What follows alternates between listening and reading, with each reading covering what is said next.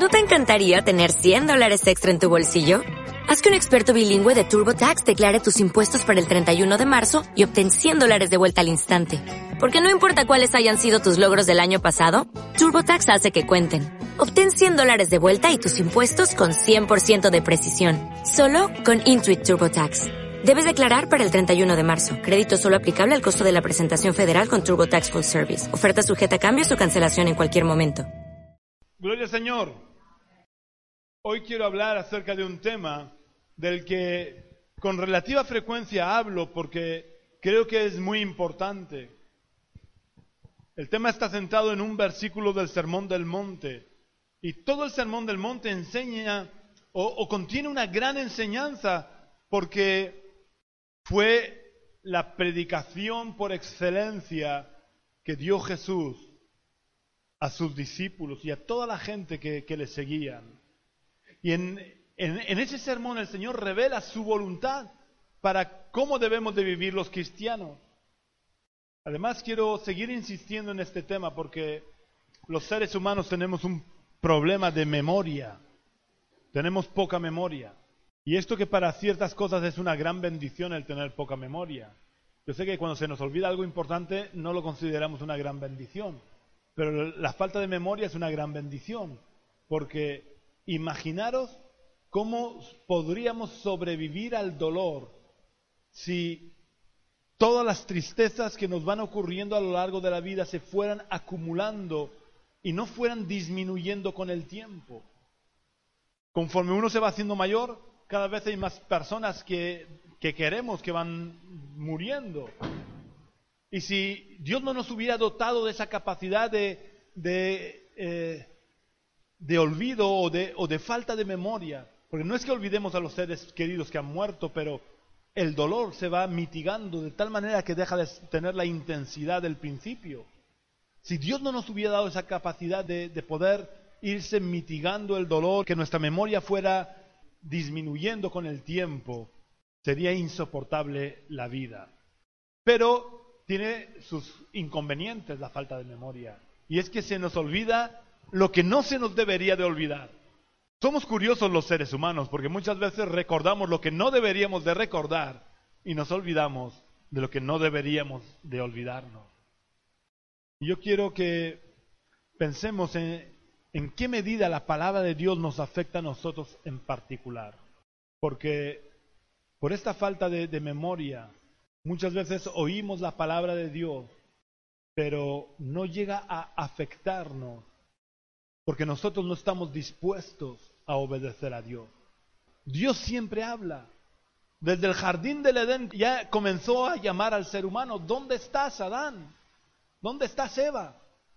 Y desde ese momento hasta nuestros días no ha dejado de llamarnos, no ha, no ha dejado de desear hablarnos. El problema está que nosotros no queremos escucharle.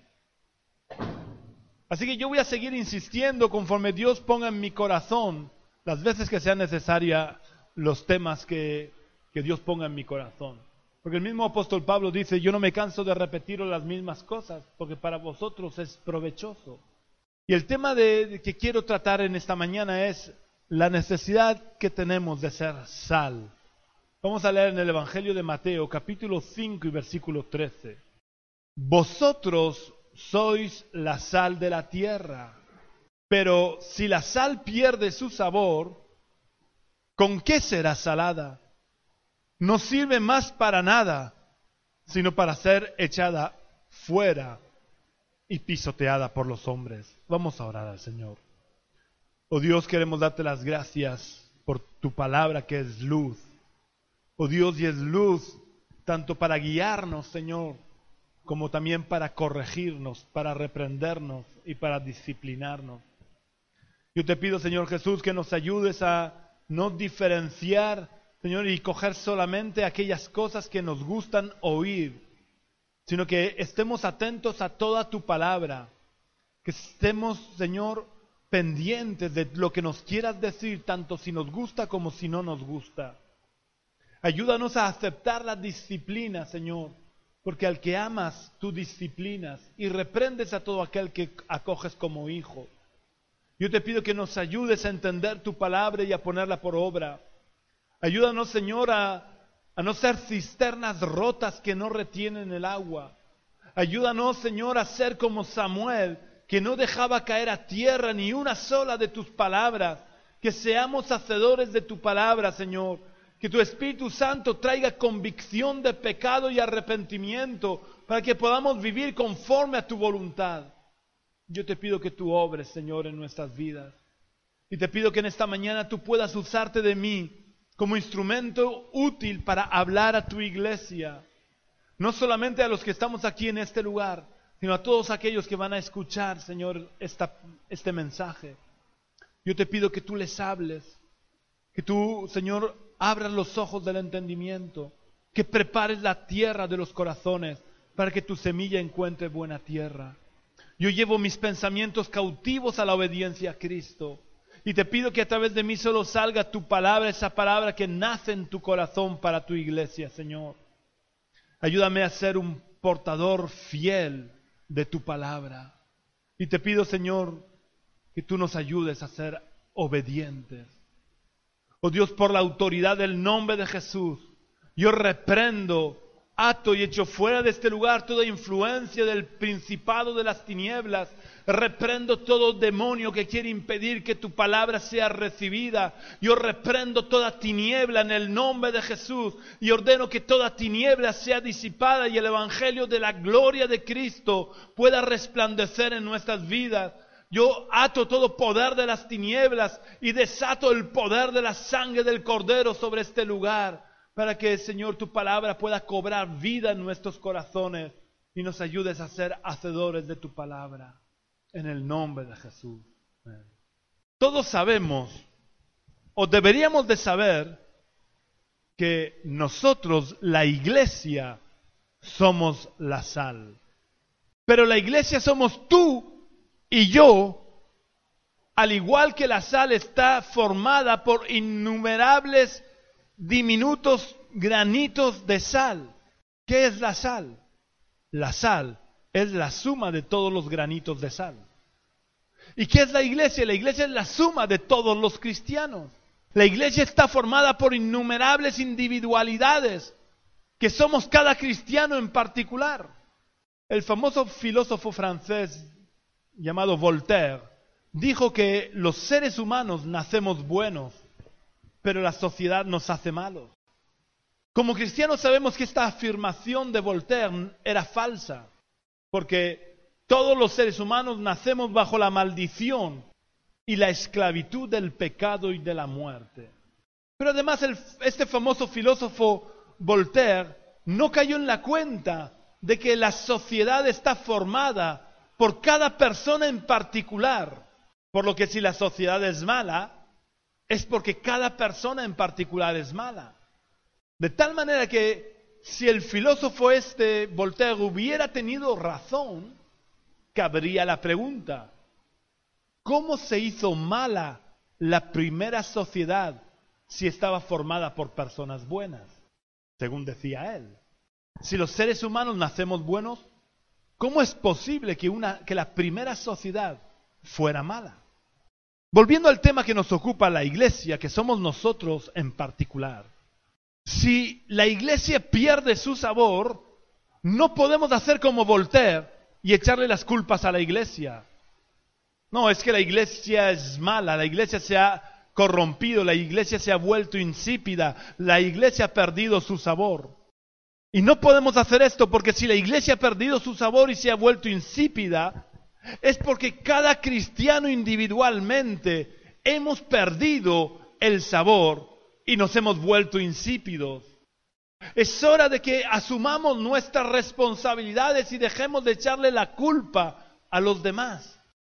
Así que es necesario que nos preguntemos, ¿estoy yo, no la iglesia, estoy yo como granito de sal, siendo la sal de la tierra? No debe de pasar mucho tiempo sin que nos hagamos esta pregunta. Con relativa frecuencia debemos de hacernos esta pregunta. Esta pregunta, ¿estoy siendo la sal de la tierra? Porque la sentencia dada por Jesús es muy grave. La sal que no cumple su función será pisoteada por los hombres. La sal, en tiempos de Jesús, tenía dos usos principales que aún hoy en día se siguen usando. Estos dos usos principales son el primero y más usado todavía hoy en día, el de dar sabor. Y el segundo, antiguamente muy usado, aunque hoy en día se siguen usando para ciertos alimentos, como por ejemplo para el jamón. El jamón serrano no es más que carne cruda que se ha conservado en sal y por tanto se ha secado y en parte, por así decirlo, en cierta manera se ha cocido con la sal. O tenemos el caso del, del, bacalao, veis eso en las tiendas que venden esos como especie de tonelillos llenos de bacalaos abiertos que están salados. Esto es un pescado crudo y no se corrompe porque está salado. Así que en este, en este día quiero que desarrollar estos dos usos que tiene la sal, aplicándolo a nuestras vidas. Porque si no somos capaces de aplicar la palabra de Dios a nuestras vidas, la palabra de Dios no sirve para nada. Hay personas que usan la Biblia como si fuera un amuleto. Le duele la cabeza y se ponen la Biblia en la cabeza. O algunos usan la Biblia como una simple decoración de las estanterías. O la tienen abiertas en sus despachos porque queda, queda bien tenerla ahí. Pero la palabra de Dios no es para estar ni en las estanterías, ni en los despachos, ni en la cabeza, está para llevarla escrita en el corazón, de tal manera que la vivamos. Si no vivimos la palabra de Dios, no sirve para nada. La, la, verdad que nos liberta es la verdad que vivimos, no la verdad que conocemos. Porque los demonios conocen la palabra de Dios. Y no por eso dejan de ser demonios. Son demonios porque viven en contra de los principios descritos en la palabra de Dios, pero la conocen. No hay más que ver a Satanás cuando tentó a Jesús, como le recordó, échate del pináculo del templo, porque escrito está, a sus ángeles enviarán para que su pie no tropiece en piedra. Satanás conocía la palabra de Dios. Pero ¿qué importa si, si conocemos la palabra pero no la vivimos? Y necesitamos aplicar los conceptos y los principios de la palabra a nuestras vidas. Y necesitamos entender realmente lo que es la sal aplicado a nuestras vidas. Así que voy a ver brevemente un ejemplo de cada uno de los dos usos de la sal que hay en, el libro de los Hechos y luego desarrollaré los dos usos. Lo que Jesús quiere, en primer lugar, cuando dijo, que teníamos que ser la sal de la tierra es que diéramos sabor. Una comida sin sal no vale nada. La comida necesita aunque sea una pizca de sal para tener sabor. Y vamos a ver un ejemplo de alguien que tenía el sabor a Cristo. Vamos a leer en el libro de los Hechos, en el capítulo 7, versículos 59 y 60. Mientras lo apedreaban, Esteban oraba y decía, Señor Jesús, recibe mi espíritu. Y puesto de rodillas, clamó a gran voz, Señor, no les tomes en cuenta este pecado. Esteban era un verdadero cristiano que había nacido de nuevo, porque el carácter de Cristo había sido formado en él. Y vemos que cuando lo estaban matando injustamente, lo único que salió de su boca fueron las mismas palabras que habían salido de Jesús. A veces cuando hablamos de Jesús que en la cruz dijo, Padre, perdónalos porque no saben lo que hacen, decimos, pensamos, claro, es que Jesús era Jesús. Pero aquí tenemos a Esteban, un hombre con las mismas debilidades que nosotros, mostrando el carácter de Cristo en su vida. Y cuando lo estaban apedreando, dijo, Señor, no les tomes en cuenta este pecado. El sabor de Cristo fluía en la vida de Esteban. Esteban vivía tan cerca de Cristo que se había impregnado del sabor a Cristo. Y la vida de Cristo fluía en Esteban. Lo segundo que quiere Jesús de cada uno de nosotros al decir que nosotros tenemos que ser la sal de la tierra es que detengamos la corrupción. Y el ejemplo lo podemos encontrar en el libro de los Hechos, en el capítulo 17 y versículo 6. Pero como no los hallaron, trajeron a Jasón y a algunos hermanos ante las autoridades de la ciudad gritando, estos que trastornan el mundo entero también han venido acá. ¿Por qué los acusaron de trastornar el mundo entero? Porque el mundo estaba y sigue estando corrompido hasta la médula.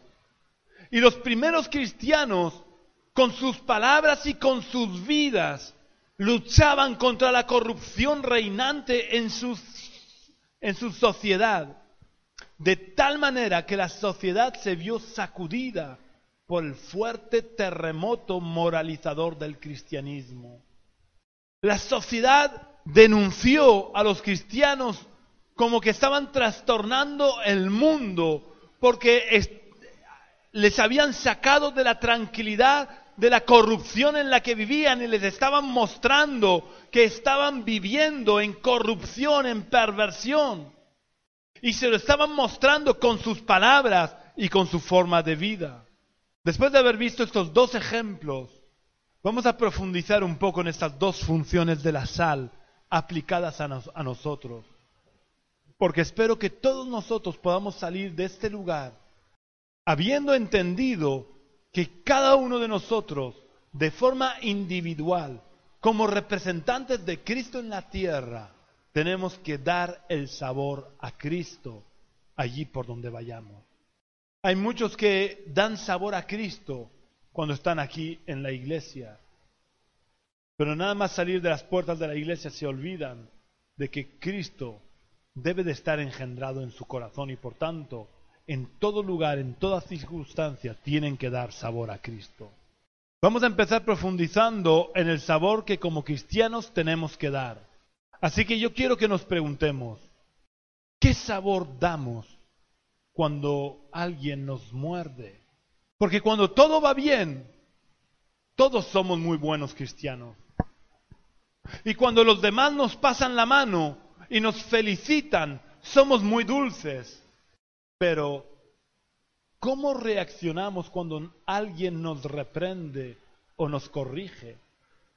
¿Seguimos teniendo el sabor a Cristo?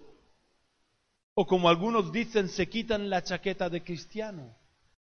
Si el ser cristiano es como una chaqueta que nos podemos quitar, es que realmente no somos cristianos. Porque el cristiano tiene que ser parte de nuestra naturaleza. ¿Os habéis parado a pensar por qué la sal da sabor a sal? ¿Por qué la, sal es, salada? Porque la sal tiene como naturaleza uno de los cuatro sabores que hay, que es el salado. La sal, lo salado, el, tener el sabor salado es parte de la naturaleza de la sal y la sal no puede tener otro sabor. Por tanto, si somos cristianos, el cristianismo no puede ser como una chaqueta que nos podemos quitar. Si el cristianismo es como una chaqueta que nos podemos quitar y olvidarnos de que somos cristianos cuando queremos olvidarnos, es porque Cristo no ha sido de verdad engendrado en nosotros y en nuestra naturaleza Cristo no está. Dios no ha engendrado su naturaleza divina en nosotros. Porque si Cristo ha engendrado su naturaleza eh, divina en nosotros, allí donde estemos, el sabor que saldrá de nosotros será el sabor a Cristo. En toda circunstancia, en todo momento, tenemos que dar sabor a Cristo si Cristo ha sido engendrado en nosotros. En todo momento, en todo lugar, en toda circunstancia, tenemos que hablar y tenemos que reaccionar y tenemos que comportarnos como Cristo habló, reaccionó y se comportó. Es triste ver a tantos cristianos que cuando están fuera de la iglesia se comportan como cualquiera del mundo en lugar de estar dando sabor a sal allí donde están. Yo quiero que nos preguntemos cómo reaccionamos cuando alguien nos muerde. Dejamos que pueda sentir el fruto del Espíritu o enseguida le presentamos las obras de la carne. Yo quiero que leamos cuáles son las obras de la carne y cuál es el fruto del Espíritu para que seamos conscientes de cómo reaccionamos. Cuando alguien nos muerde, ¿Presentamos las obras de la carne o estamos dando el sabor del fruto del Espíritu? Vamos a leer en Gálatas capítulo 5, versículos 19 al 23.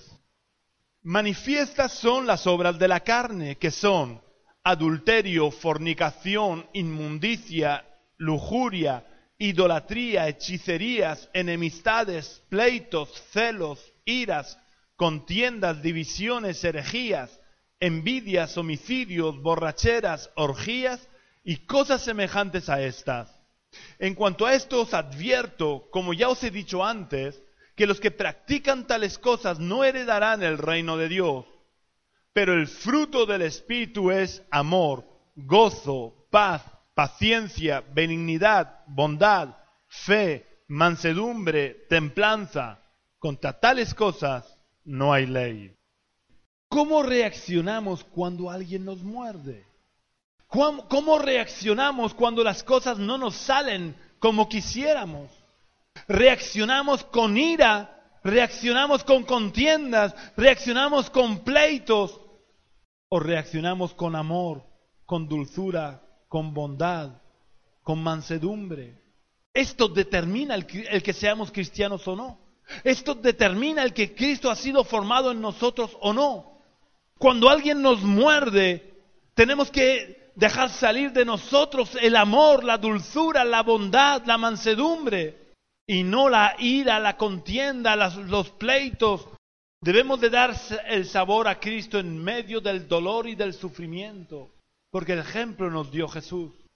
Cuando Jesús estaba en la cruz, no se puso a renegar de su pueblo, no se puso a criticar a los judíos que lo habían entregado no se puso a maldecir o injuriar a los gentiles romanos que lo habían crucificado. Cuando Jesús estaba colgando de la cruz en medio del dolor, solo salió dulzura de su boca, solo salió amor de su boca. Aún ni siquiera condenó a los fariseos o a los miembros del concilio que lo habían acusado en falso. Pero como os decía antes, eso no es porque Jesús fuera Jesús. Vemos a Esteban en unas circunstancias parecidas. Él no estaba colgando de una cruz, él estaba siendo enterrado a pedradas. Y en medio del dolor y del sufrimiento, no se puso a maldecir a aquellos que estaban arrojándole las piedras injustamente.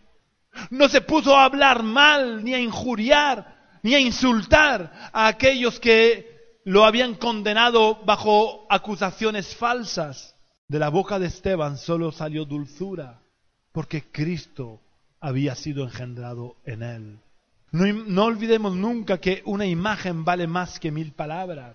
Y si no damos el sabor a Cristo, estamos manchando nuestro testimonio.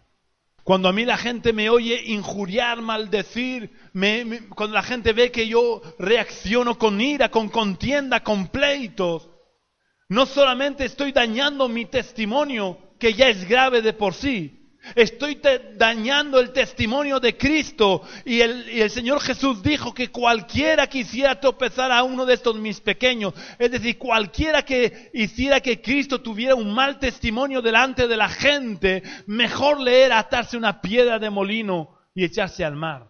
Daros cuenta la gravedad de lo que supone dar mal testimonio de nuestra fe. Porque Jesús dice que es mejor aquel que se suicida. Y sabemos que los suicidas están condenados. Dice que es mejor suicidarte atándote una piedra de molino al cuello y echándote en el mar. Eso es suicidio. Pues Jesús está diciendo que es mejor suicidarte y los suicidas están condenados. Es mejor suicidarte que no dar mal testimonio de Cristo. Y cuando nosotros reaccionamos con las obras de la carne, estamos dando mal testimonio de Cristo. De verdad, seamos sinceros con nosotros mismos a la hora de dar respuesta a la pregunta, ¿estamos dando de verdad sabor a Cristo en nuestra vida? Porque eso es ser la sal de la tierra, dar sabor a Cristo. El segundo uso de la sal es la de detener la corrupción. Y para detener la corrupción, lo primero que nosotros no podemos ser es parte de la corrupción. En nuestra sociedad estamos muy acostumbrados que aquellos que denuncian la corrupción son parte de la propia corrupción. No hay que más que escuchar las noticias de políticos que eh, condenan la corrupción y poco tiempo después son detenidos por corrupción. Y muchas veces nosotros como cristianos en el mundo espiritual estamos haciendo eso. Con nuestras bocas estamos diciendo que queremos luchar contra la corrupción, pero nuestro corazón está corrompido como la sociedad. A lo mejor puedes pensar que es imposible detener la corrupción con la sociedad tal como está hoy en día, pero yo quiero decirte que la sociedad griega y la sociedad romana de tiempos de los apóstoles y de tiempos de los primeros discípulos estaba tan corrompida como la sociedad de hoy en día. Toda la proliferación de la homosexualidad que vemos ahora no es nada nuevo. La sociedad greco-romana del primer siglo estaba eh, eh, tan, era tan promiscua y había tanta homosexualidad como la hay hoy en día o más. La inmoralidad estaba tan extendida como hoy en día. La infidelidad matrimonial era tan frecuente o más que en nuestros días. Y si los cristianos del primer siglo pudieron revertir esta situación, nosotros también podemos con la ayuda de Dios. Nosotros podemos cambiar el curso de la historia si de verdad nos acercamos a Dios. Si de verdad bebemos de la fuente de agua viva si de verdad buscamos la presencia de Dios y nos llenamos de la presencia de Dios, nosotros podemos ser instrumentos útiles en las manos de Dios para transformar la sociedad, como aquellos 120 hombres que llenos del Espíritu Santo extendieron el Evangelio hasta lo último de la tierra conocida. En aquella época España era el extremo más lejano conocido hacia el oeste. Y Pablo tenía la intención de venir a España. No sabemos si él personalmente llegó, pero probablemente si él no llegó personalmente, algunos de sus discípulos llegaron a España. Ellos alcanzaron con el Evangelio hasta lo último de la tierra conocida. Y por la predicación, con su palabra y con su ejemplo, moralizaron la sociedad. Es verdad que con el paso de los siglos y la carnalización de los cristianos, la corrupción del ministerio en la iglesia hizo que la iglesia se apartara y se corrompiera. Pero luego en tiempos de, Lutero, parte de la iglesia se volvió a moralizar. Parte de la sociedad volvió a moralizarse. Y podemos ver a lo largo de toda la historia como en diferentes ciudades del mundo, cuando se han levantado hombres o mujeres llenas del poder del Espíritu, han cambiado el curso de la historia de esa ciudad y las cárceles se han vaciado, los bares han cerrado, la corrupción se ha detenido, porque algún cristiano decidió asumir su responsabilidad de ser la sal de la tierra. Creo que debemos de reflexionar si nosotros también ¿Estamos contribuyendo a la moralización de nuestra sociedad? ¿O estamos dejando que la corrupción nos gane ventaja? Recordemos las palabras de Jesús. Si la sal pierde su sabor, es decir, si la sal ya no cumple su función, no sirve para nada, sino para ser echada fuera y pisoteada por los hombres.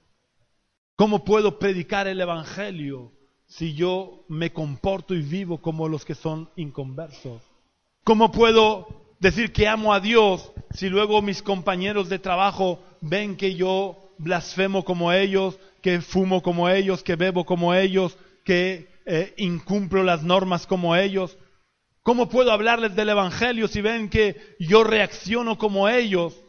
Hemos sido llamados a ser la sal de la tierra a no contaminarnos aunque vivamos en medio de una sociedad corrupta y perversa. Hemos sido llamados a no dejarnos contaminar por la corrupción y la perversión de la sociedad, sino que hemos sido llamados a ser sal de la tierra. Después de lo dicho hasta ahora, puede que te haya surgido la pregunta, o mejor dicho, debería de haberte surgido la pregunta, ¿cómo podemos ser verdaderamente la sal de la tierra? La respuesta a esta pregunta se encuentra en la respuesta a otra pregunta. La otra pregunta es, ¿cómo pudieron los primeros cristianos ser la sal de la tierra? Porque nosotros hoy en día vivimos en una sociedad mucho más cómoda que ellos. A nosotros nos es más fácil vivir el Evangelio de verdad, más que a ellos. Porque ellos fueron perseguidos hasta la muerte. porque muchos de ellos eran esclavos y se debían a sus amos. Y si sus amos les incitaban a, actos perversos o corruptos, ellos tenían que negarse. Hoy en día, si tu jefe te manda a hacer algo que es ilegal, tú te puedes negar. Es verdad que a lo mejor pierdes el trabajo, pero es preferible perder el trabajo que no la salvación. Y estos hombres y estas mujeres no solamente se arriesgaban a perder el trabajo, se arriesgaban a perder la vida porque eran esclavos. ¿Cómo pudieron estos hombres que vivieron en circunstancias mucho más adversas que nosotros ser la sal de la tierra? Estos cristianos pudieron ser la sal de la tierra cumpliendo perfectamente con las dos funciones de la sal, porque habían recibido la unción del Espíritu Santo. Sin embargo, en la mayoría de los cristianos de hoy en día, desgraciadamente, la unción del Espíritu Santo solo sirve para hablar en lenguas y para decir que somos pentecostales y poco más. Pero para los cristianos del primer siglo, la unción del Espíritu Santo les servía para ser la sal de la tierra y de esta manera poder predicar con denuedo el Evangelio.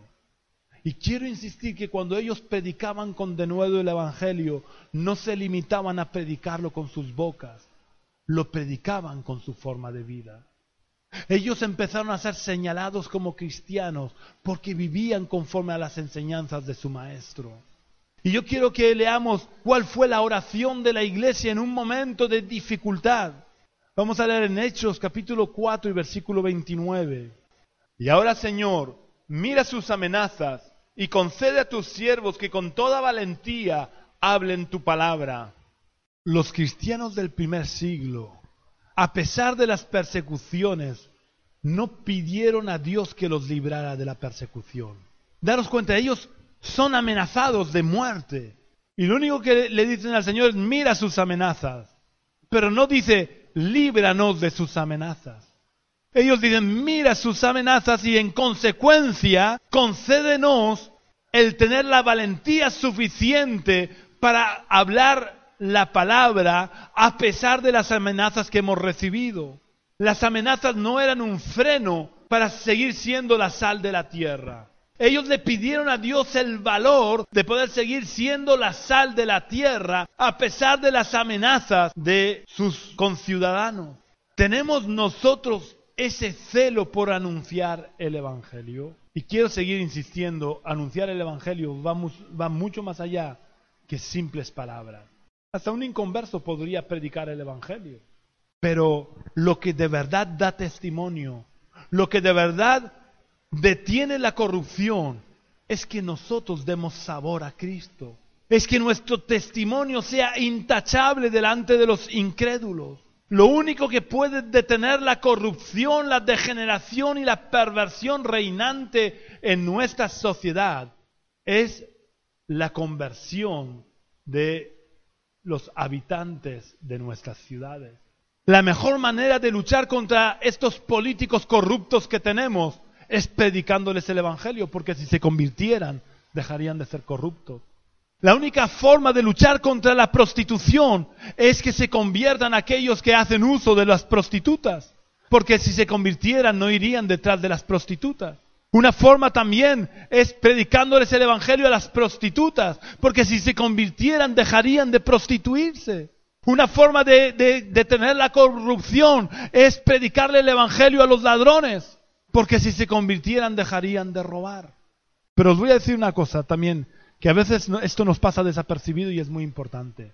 Cuantos más cristianos hayan en la sociedad, menos enemigos tendremos. Daros cuenta que va a llegar el día en que vamos a ser perseguidos. Y no falta demasiado tiempo. Yo no sé si oís las si escucháis las noticias, pero ya hay países como Suecia, Dinamarca, creo que también Francia se lo está planteando, pero ya en Suecia y en Dinamarca está ocurriendo.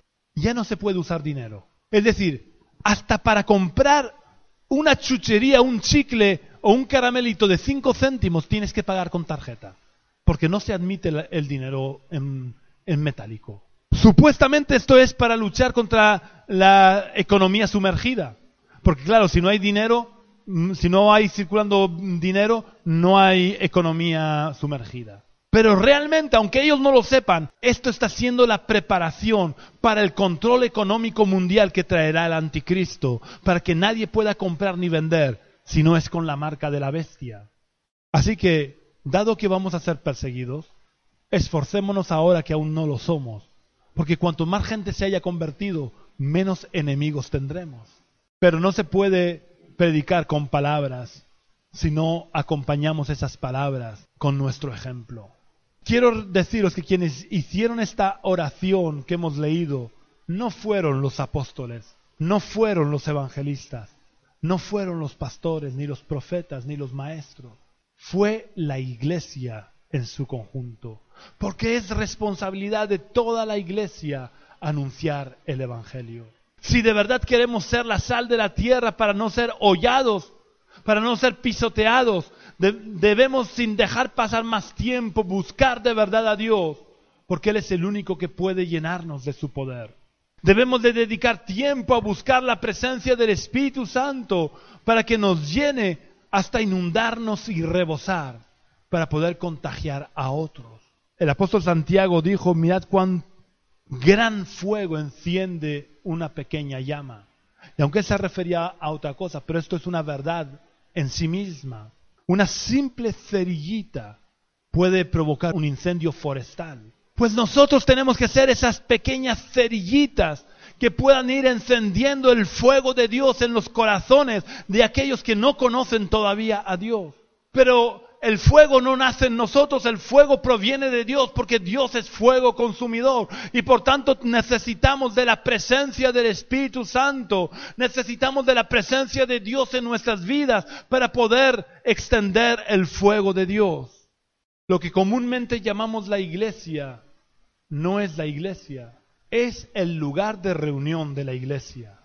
Los locales no son la iglesia, los locales son el salero que contiene la sal. Y la verdad es que el salero puede ser muy decorativo, muy grande, muy bonito, pero mientras que la sal permanece dentro del, salero, sirve de poco. ¿Sabéis? Aunque pongáis un salero lleno de sal al lado de la comida, la comida no va a coger el sabor de la sal. La sal tiene que salir del salero para poder dar sabor.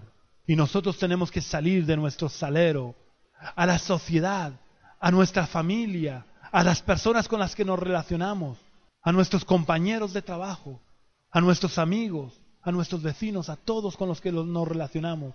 Tenemos que mezclarnos entre ellos sin contaminarnos para poder dar sabor, para que la gente pueda conocer a Cristo, para que al vernos, al ver nuestra forma de hablar, al ver nuestra forma de reaccionar, al ver nuestra forma de, comportarnos, puedan decir, verdaderamente este hombre, esta mujer es diferente. Es diferente a lo que conocemos, es diferente a lo que solemos ver. Y cuando la persona se da cuenta que eres diferente, entonces puedes hablarle, porque entonces tendrá un corazón receptivo a lo que le puedas decir. Pero necesitamos salir del salero y ser sal fuera del salero. Porque en medio, dentro del salero es fácil ser sal, o es fácil parecer ser sal. Pero de verdad se nota que somos sal cuando estamos fuera del salero, cuando estamos en medio de la comida, cuando nos están mordiendo, entonces es cuando tenemos que dar el sabor a Cristo. Y debemos de recordar la sentencia que dio Jesús. Esto, estas palabras no fueron de un buen predicador. Estas palabras no fue de un profeta, no fue de un evangelista. Estas palabras fueron del mismo Jesús. Si la sal pierde su sabor. Es decir, si la sal pierde su función, ya no sirve para nada, sino para ser pisoteada por los hombres. Que Dios nos bendiga y que nos ayude a cumplir nuestra función como la sal de la tierra. Vamos a orar al Señor. Señor, queremos darte las gracias por tu palabra. Gracias, Señor, porque tú eres el que nos das el sabor para que nosotros podamos ser sal. Nosotros por nosotros mismos no tenemos, no tenemos sabor ni tenemos poder para detener la corrupción. Pero si tú estás en nosotros, tu sabor está en nosotros y tu santidad está en nosotros para detener la corrupción. Yo te, te pido que nos ayudes a ser conscientes de que tenemos que ser sal en medio de la sociedad perversa y corrupta, sin dejarnos nosotros corromper. Que aunque vivamos en medio de una sociedad apartada, de, apartada Señor, de tu voluntad, nosotros podamos permanecer en tu voluntad. Que aunque vivamos en una sociedad pervertida, corrupta y pecadora, nosotros nos mantengamos en santidad. Ayúdanos a hacer luz, ayúdanos a hacer la sal, ayúdanos a dar sabor, Señor. Oh Padre, que cuando salgamos de este lugar, cuando salgamos de los saleros, Señor, sigamos siendo sal.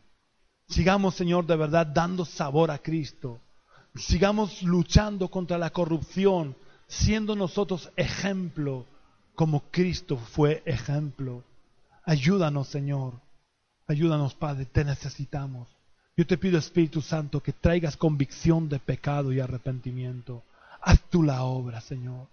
Yo reprendo toda obra perversa de las tinieblas.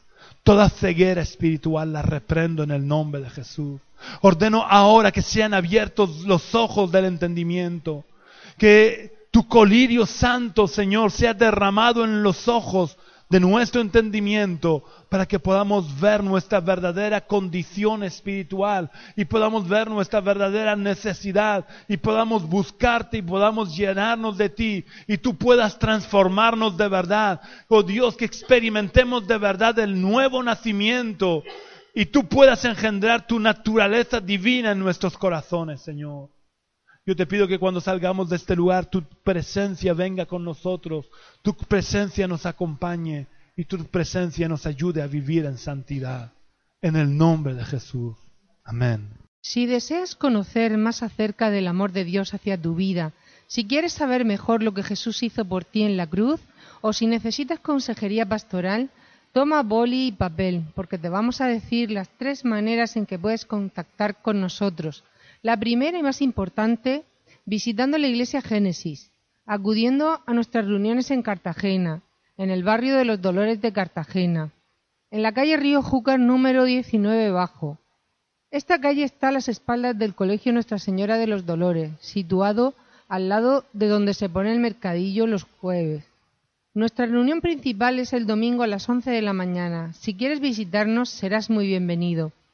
La segunda manera de contactar con nosotros es a través del teléfono llamando al número 607 426 127. Y la tercera es visitando nuestra página web iglesiagenesis.yindo.com. La repito deletreándola lentamente. iglesiagenesis.j.